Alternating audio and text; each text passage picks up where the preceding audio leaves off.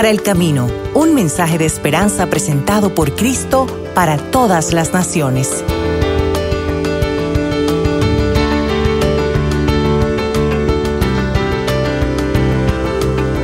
Que la gracia y la paz de nuestro Dios y Padre y del Señor Jesucristo sean con todos ustedes. Amén.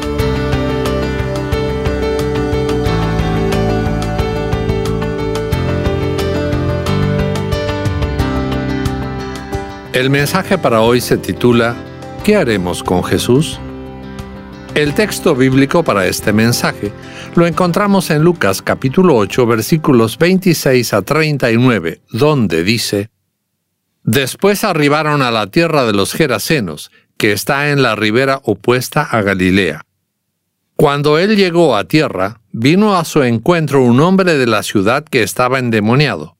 Hacía mucho tiempo que no se vestía ni vivía en una casa, sino en los sepulcros. Cuando el endemoniado vio a Jesús, se arrodilló delante de él, lanzó un fuerte grito y le dijo, Jesús, Hijo del Dios Altísimo, ¿qué tienes que ver conmigo? Te ruego que no me atormentes. Y es que Jesús le ordenaba al espíritu impuro que saliera del hombre porque hacía mucho tiempo que se había apoderado de él. Aunque lo ataban con cadenas y grilletes, él rompía las cadenas y el demonio lo llevaba a lugares apartados. Jesús le preguntó, ¿Cómo te llamas? Y él respondió, Legión, porque eran muchos los demonios que habían entrado en él. Y le rogaban a Jesús que no los mandara al abismo. Como allí había un gran hato de cerdos que pasían en el monte, los demonios le rogaron a Jesús que los dejara entrar en ellos y él les dio permiso. Una vez fuera del hombre, los demonios entraron en los cerdos y éstos se lanzaron al lago por un despeñadero y allí se ahogaron. Cuando los que apacentaban los cerdos vieron lo sucedido, Huyeron y fueron a contar todo esto en la ciudad y por los campos. La gente salió a ver lo que había sucedido. Cuando llegaron a donde estaba Jesús, se encontraron con que el hombre de quien habían salido los demonios estaba sentado a los pies de Jesús, vestido y en su cabal juicio, y tuvieron miedo. Los que habían visto todo esto les contaron cómo había sido salvado el endemoniado. Entonces toda la gente de la región de los Gerasenos le rogó a Jesús que se alejara de ellos, pues tenía mucho miedo. Así que Jesús entró en la barca y se fue. El hombre de quien habían salido los demonios le rogaba que lo dejara estar con él, pero Jesús lo despidió y le dijo, Vuelve a tu casa y cuenta allí todo lo que Dios ha hecho contigo. Entonces el hombre se fue y contó por toda la ciudad lo que Jesús había hecho con él. Comenzamos esta reflexión bajo la bendición de Dios Padre, Hijo y Espíritu Santo. Amén. Leyendo los Evangelios, notamos que Jesús no se quedaba quieto. Siempre andaba de un lado para otro. En algún momento lo encontramos en Jerusalén, otras veces en las montañas de Galilea, en otras oportunidades fuera del círculo conocido por los hebreos, en las zonas de los paganos, en la costa del mar Mediterráneo, y muchas más veces alrededor del lago de Galilea. Es en esta región donde ocurren los encuentros que veremos hoy. Sabemos que Jesús vino al mundo con una misión y que luego de ser bautizado salió a hacer su ministerio sin pérdida de tiempo. Él sabía por dónde debía ir, con quiénes se iba a encontrar, qué milagros iba a hacer y qué enseñanzas iba a dar. Pero las personas que lo seguían o lo recibían de uno u otro lado del lago no sabían los planes de Jesús, y los discípulos tampoco. Una de las cosas que nos llama la atención en la historia de hoy es que aparentemente los discípulos no tomaron parte en nada de lo que ocurrió en esas horas. Y ocurrieron muchas cosas. Creo que el silencio de los discípulos nos puede enseñar algunas cosas muy importantes. Quien no permaneció en silencio fue el diablo. Metido dentro del cuerpo, la mente y la vida de un pobre vagabundo, un desposeído y sin techo, el demonio fue quien se presentó a los gritos ante Jesús. Así fueron recibidos Jesús y los discípulos en tierras paganas. Entonces Jesús comienza una conversación con el endemoniado y con los demonios que lo poseían. El Geraseno no sabía lo que pasaba. Los demonios sí. Claramente confiesan saber quién era Jesús, llamándolo Hijo del Dios Altísimo. Los demonios sabían que Jesús había venido a rescatar a la raza humana de su dominio diabólico y que eso significaba su destrucción final. Los demonios se sentían atormentados ante la presencia de Jesús. En algún momento, tal vez antes de desembarcar, Jesús, que sabía que se iba a encontrar con el Geraseno poseído, le había ordenado al demonio que saliera de ese hombre. Jesús tenía un propósito con el endemoniado y con su familia y con toda la gente de esa región. Lo primero entonces era sacar a los demonios del medio para que el poseído pudiera recuperar su vida y ver, cara a cara, la misericordia de Dios. Los demonios no querían ir al infierno, lugar al que pertenecen y a donde irán definitivamente el día del juicio final. Imagínense cómo será que ni siquiera los demonios quieran ir al infierno. La descripción que tenemos del Geraseno poseído nos conmueve. Está desnudo, desaliñado y fuera de sí. Su lugar más seguro son los sepulcros. Alguna cueva le servía de refugio.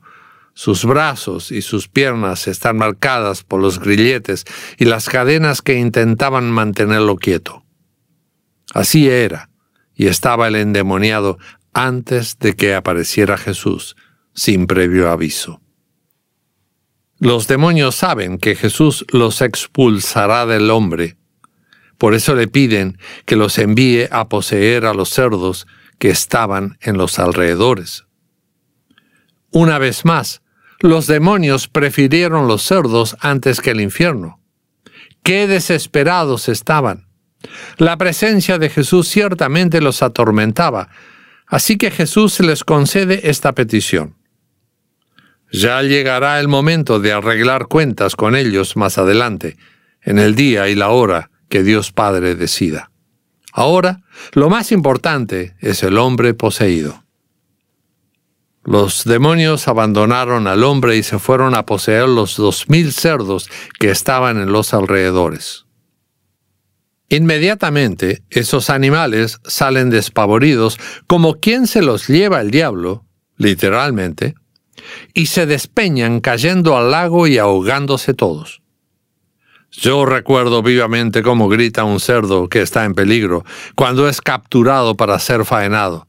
No puedo imaginarme los gritos enloquecidos de dos mil cerdos poseídos por el demonio y el temblor de la tierra bajo sus patas, que querían alejarse del tormento de la posesión demoníaca. Terminaron muriendo ahogados y todo quedó en silencio. Los cuidadores salieron corriendo para ir a avisarles a los dueños de la pérdida total del ganado. ¿Qué les habrán dicho? que los cerdos se volvieron locos de repente y emprendieron una corrida ciega hacia el abismo?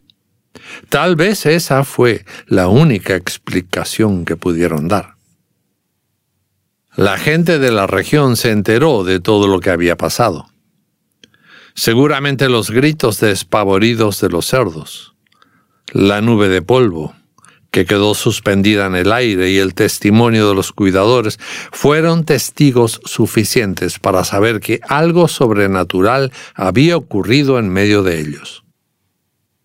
Los habitantes de la aldea se reunieron y juntos fueron a pedirle a Jesús que se fuera del lugar, ya que los que estuvieron cerca de Jesús, de los cerdos y del poseído sanado, les informaron de todo.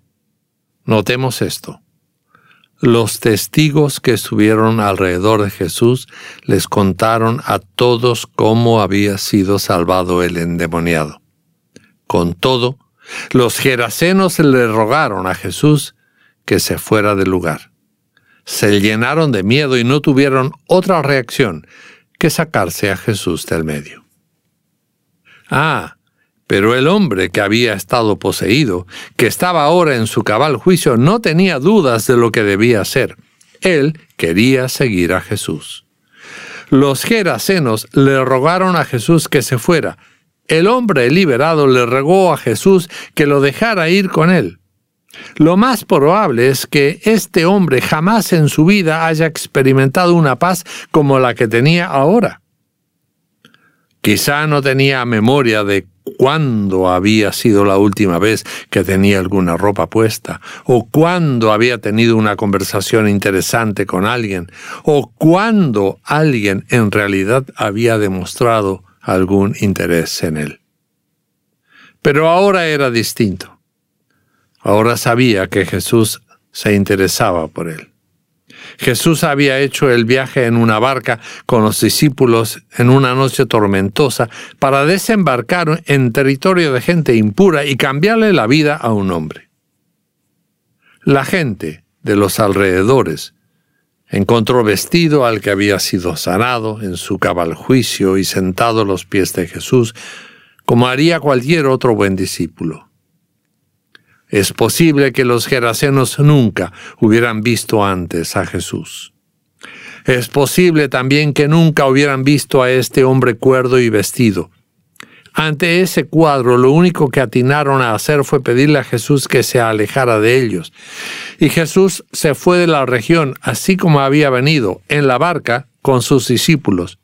Pero antes de echarse mar adentro, Jesús envió al hombre sanado a ver a su familia. Él ya había sido formado brevemente como discípulo y más que eso, había experimentado el poder y la misericordia de Jesús en una forma extraordinaria. Él sería ahora quien traería las buenas noticias a los suyos de que Dios había sido bueno con él. Estimados oyentes, ¿qué haremos con Jesús? La historia de hoy nos recuerda que Dios viene en Cristo y mediante el Espíritu Santo, a veces sin previo aviso. Debemos saber que viene en son de paz, con la buena voluntad de librarnos del poder de los homonios, de limpiar nuestro espíritu, de perdonar nuestro pasado, de vestirnos con ropas adecuadas para estar ante su presencia, la ropa de justicia de la que habla la Sagrada Escritura, una ropa que Jesús mismo lavó con su sangre, para que Dios nos viera bien vestidos, sin ninguna impureza. Tal vez la presencia de Dios nos produzca temores y no sepamos muy bien qué hacer con Él. Algunos nos hablan maravillas de Él mientras que otros, quizás, enojados con Dios por experiencias difíciles en la vida, dirán cosas que pueden infundir desconfianza. ¿Qué haremos con Jesús? Observémoslo, como hicieron los discípulos. Ellos ni siquiera parecían estar presentes. Pero queda claro que alguien les contó a las gentes lo que había sucedido entre Jesús y los demonios. Alguien había tomado nota de cada cosa que aconteció en ese día en territorio gentil. Esos fueron los discípulos que no se perdieron palabra de Jesús. Observemos a Cristo en acción. Sigamos el recorrido de su historia desde que bajó de la eternidad para hacerse hombre y habitar entre nosotros. Veamos cómo recorrió vastos territorios visitando a todo tipo de personas, no descuidando a nadie. En su camino se encontró con paralíticos, ciegos, leprosos, marginados sociales, en fin, enfermos de todo tipo y hasta muertos a quienes les restauró la vida. Observemos a Jesús en acción cuando fue acusado de blasfemo y llevado a un juicio injusto, y cómo se sometió a las autoridades dadas por Dios. Observemos a Jesús cuando no devolvió bofetada con bofetada ni buscó venganza ante sus ejecutores. Observemos a Jesús desde la cruz orando a su Padre para que perdonara el pecado de quienes lo estaban matando. Al hacer todo esto, Jesús estaba atravesando un mar tormentoso que lo llevó a la muerte. Los demonios estaban contentos, pensaron que podían seguir engañando a las criaturas de Dios y llevárselas con ellas al infierno para siempre. Sin embargo, así como todos los mares tienen una orilla opuesta, la muerte también.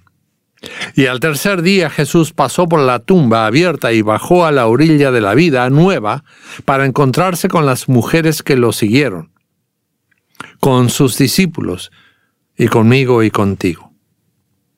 Al discípulo Tomás le sacó el demonio de la duda, a Pedro el de la culpa y a todos los otros sus miedos e incertidumbres. ¿Qué hicieron ellos con Jesús? Lo siguieron escuchando y proclamaron por todas partes, a donde pudieron llegar, lo que Él había hecho con ellos. ¿Qué haremos nosotros con Jesús? Te invito, estimado oyente, a que te unas a mí y a una multitud de personas que fueron alcanzadas por su gracia, a seguir escuchándolo y verlo en acción.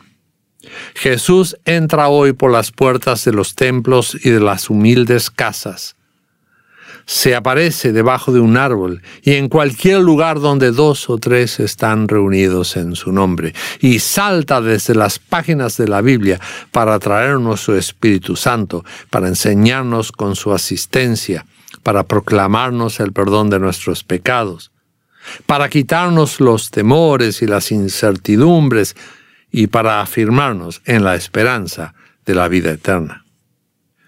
Estimado amigo, te invitamos hoy a seguir observando a Jesús, escuchando su palabra y a dejar que su gracia te abrace y su amor inunde tu corazón.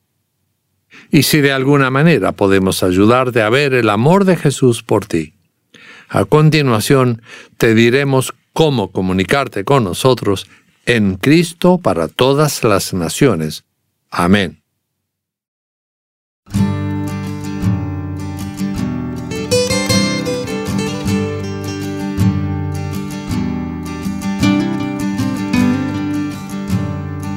Esperamos que este mensaje te haya sido de bendición.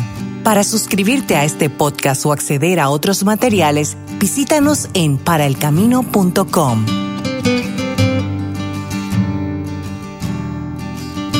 Recibe la bendición del Señor. Que el Señor te bendiga y te cuide. Que el Señor haga resplandecer su rostro sobre ti y tenga de ti misericordia. Que el Señor alce su rostro sobre ti y ponga en ti paz. Amén.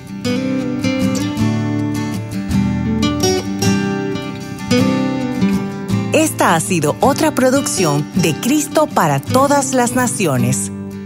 Recuerda que para comunicarte con nosotros dentro de los Estados Unidos nos puedes llamar al 1-800-972-5442 o también a través de nuestra página paraelcamino.com.